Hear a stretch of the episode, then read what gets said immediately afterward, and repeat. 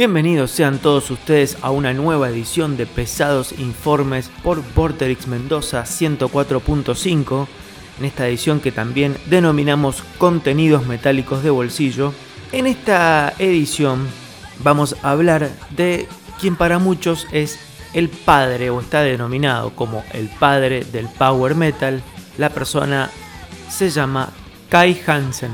¿Y por qué se lo denomina como el padre del power metal, porque el tipo no solamente participó del nacimiento del estilo, sino también fundó, para mí y para muchos, la banda más importante en la historia del power metal, esta es Halloween, compuso el disco insignia del género, con Halloween denominado The Keepers of the Seven Keys 1 y 2, y además se dio el lujo de dejar esa banda en el pico máximo de popularidad y fundar otra que también fue referente o es todavía porque eh, se encuentra en actividad eh, referente de eh, también de la escena del power metal como la llamada Gamma Ray. Además después de participar de innumerables discos, también todos muy importantes, con bandas también muy importantes del género. Por lo tanto, Kai Hansen se merecía un pesados informes solo para él. Hansen en 1984 junto a Michael Weika fundan Halloween. La banda, como les decía recién, para mí más importante en la historia del power metal europeo, si es que hay que hacer esta división entre el power metal europeo, que como eh, ya todos saben, es un power metal eh, mucho más rápido y mucho más eh, influenciado con muchos más elementos de la música clásica. y el power metal americano quizá es un poco más parecido al trash, tiene eh, también velocidad, pero es un poco más, eh, más crudo, menos melodioso, menos meloso también, ¿no es cierto? Bueno, dentro de este, esta corriente de power metal europeo, como les decía, con Halloween en 1985 edita el EP Halloween y luego, en ese mismo año, saca el disco debut de la banda alemana denominado Walls of Jericho. Disco debut de la banda alemana en donde Kai Hansen no solamente va a tocar la guitarra, sino también va a poner las voces. Compuesto eh, conjuntamente con Wicca. En este disco podemos decir de que Hansen fija las bases de lo que eh, de, los recursos básicos de lo que va a ser el power metal de allí en adelante. Mucha velocidad.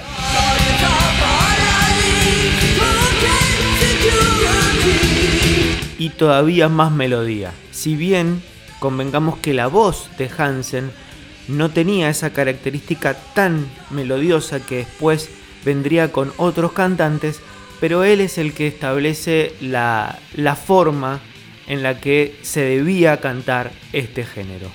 En 1987 ya concentrado netamente en la guitarra eh, de Halloween, debido a que había ingresado a las voces de la banda Michael Kiske, Hansen compone casi en su totalidad el disco que para muchos puede ser fundacional del el power metal, que es Keepers of the Seven Keys, parte 1. Esto fue en 1987, como les había dicho, en donde ya establece cómo es el power metal moderno europeo con la canción inicial del disco denominada Initiation. Luego, junto a Weika, va a elaborar su obra más exitosa, ya con las bases sentadas dentro de lo que sería el power metal, ya con Walls of Jericho y un salto mucho más eh, elevado en calidad compositiva y, musical con Keepers of the Seven Keys parte 1, le tocó el turno a, la, digamos, a su secuela, si podríamos decir, que es Keeper of the Seven Keys parte 2. Editado en 1988 y que para muchos, me incluyo, es el mejor disco de power metal de todos los tiempos, para mí, ¿no es cierto? También una de sus obras más exitosas, ya que va a ser certificado oro en Alemania y es el primer disco de la banda que entra en los 200 más vendidos de Estados Unidos, o sea, ingresa en el Billboard 200.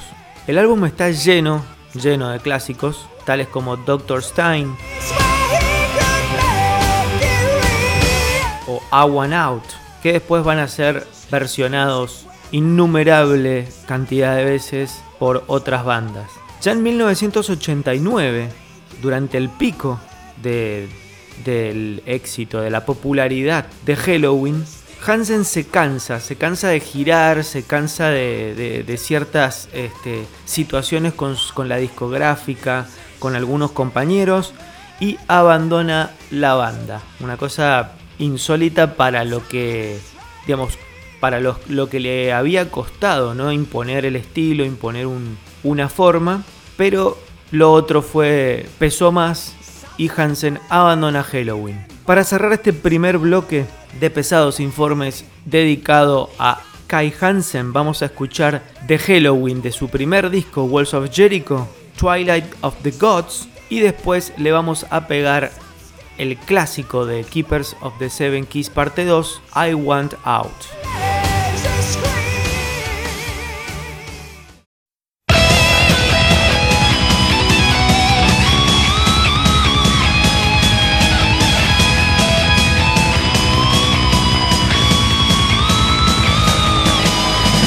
sei, minha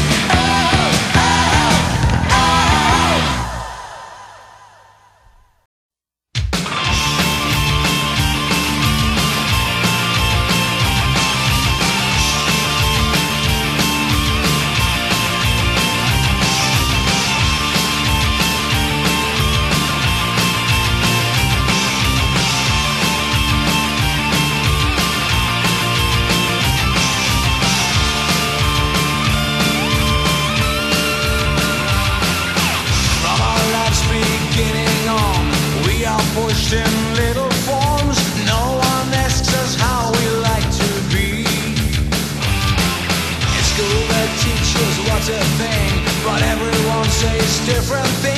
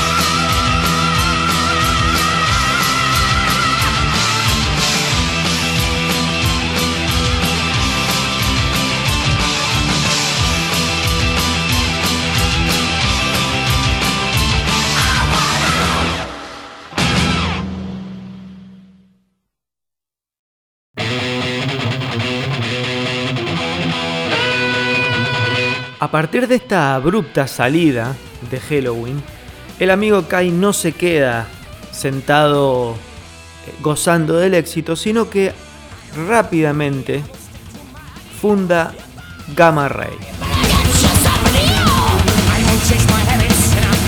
En Gamma Ray es donde va a mantener y desarrollar todavía más el sonido puro del power metal y también Gamma Ray después con el tiempo se va a transformar en otra banda fundamental para el género.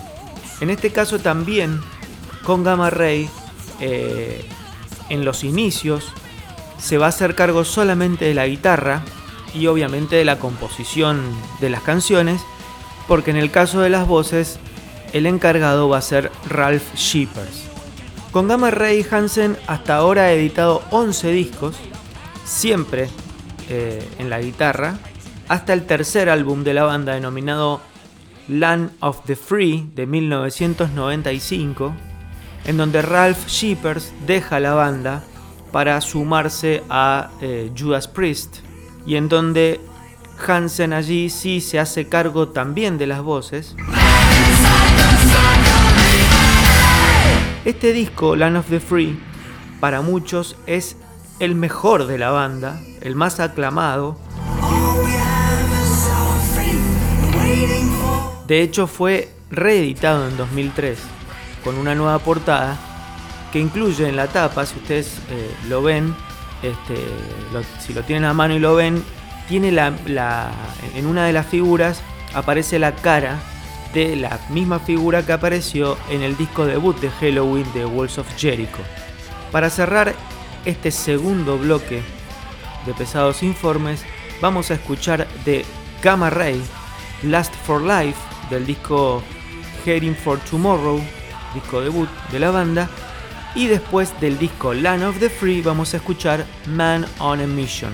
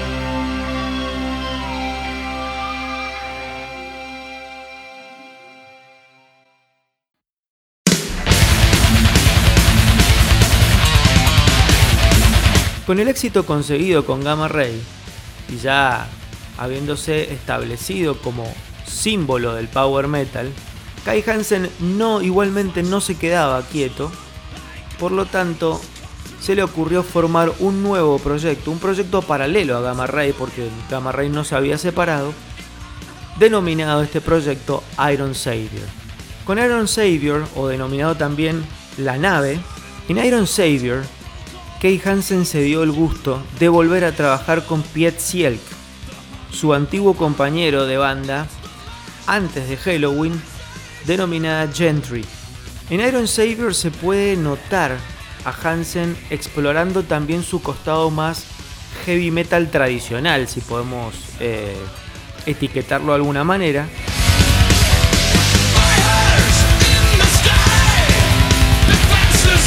Si bien se nota un sonido, si, bien se notan las melodías de, propias de Hansen, hay un sonido más crudo, mucho más apegado a el heavy metal tradicional, al heavy metal original. Hansen en Iron Savior se mantuvo durante los, o sea, permaneció en el proyecto durante los primeros tres discos para luego ya dejar la banda, o sea, dejar el proyecto y concentrarse full time con Gamma Ray. Para cerrar este tercer bloque de pesados informes dedicado a, para nosotros, el padre del power metal, Kai Hansen, vamos a escuchar un doblete de Iron Savior Primero Children of the Wasteland del disco debut denominado Iron Savior y después le vamos a agregar Eye of the World del último disco de Hansen en esa banda llamado Dark Assault.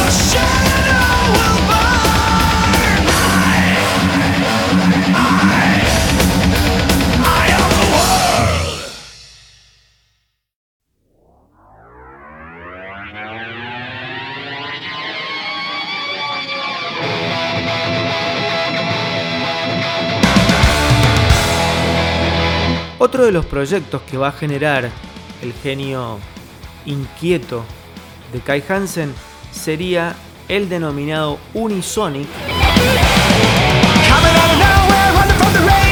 en el que ahí va, a ver, Unisonic también se lo denomina con esta, estos motes de supergrupo que se dan cuando hay reconocidos músicos de otras bandas.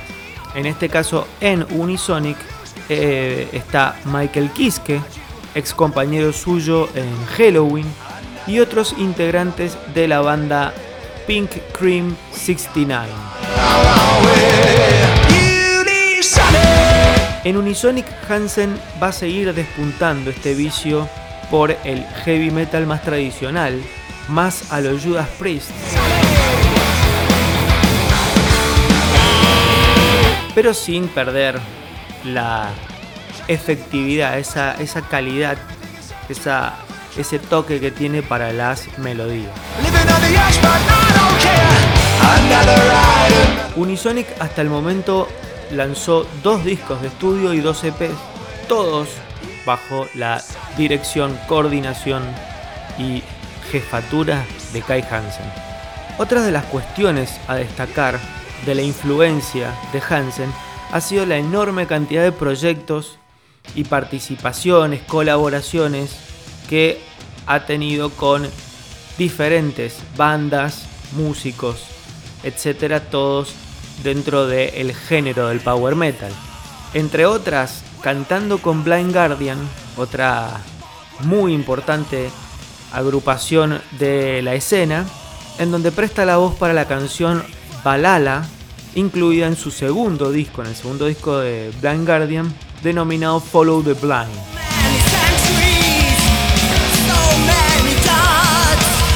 También prestando su voz en las canciones Inside y Sign of the Cross del disco de metal ópera de la banda Avantasia.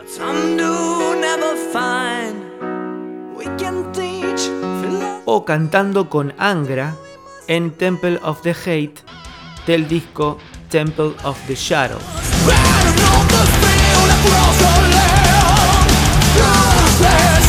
Por todos estos motivos, consideramos que Kai Hansen tiene bien merecido el mote de padre del power metal, por lo menos, como habíamos dicho, en la variante europea esta de eh, ese sonido mucho más melódico, mucho más emparentado con la. O, mucho más influenciado por la música clásica, por el speed metal y la música clásica que eh, por el trash como es la vertiente americana. Y es por eso entonces que consideramos a Hansen como un eh, actor esencial, fundamental de el power metal y es por eso que le dedicamos a él un Pesados Informes. Para cerrar otro capítulo de Pesados Informes, vamos a escuchar la canción Lost in the Twilight Hall del disco Tales from the Twilight World de Blind Guardian, en donde participa en la voz Kai Hansen. Y vamos a cerrar con la banda Unisonic y la canción Never Too Late. Esto ha sido todo. Muchas gracias y hasta la próxima.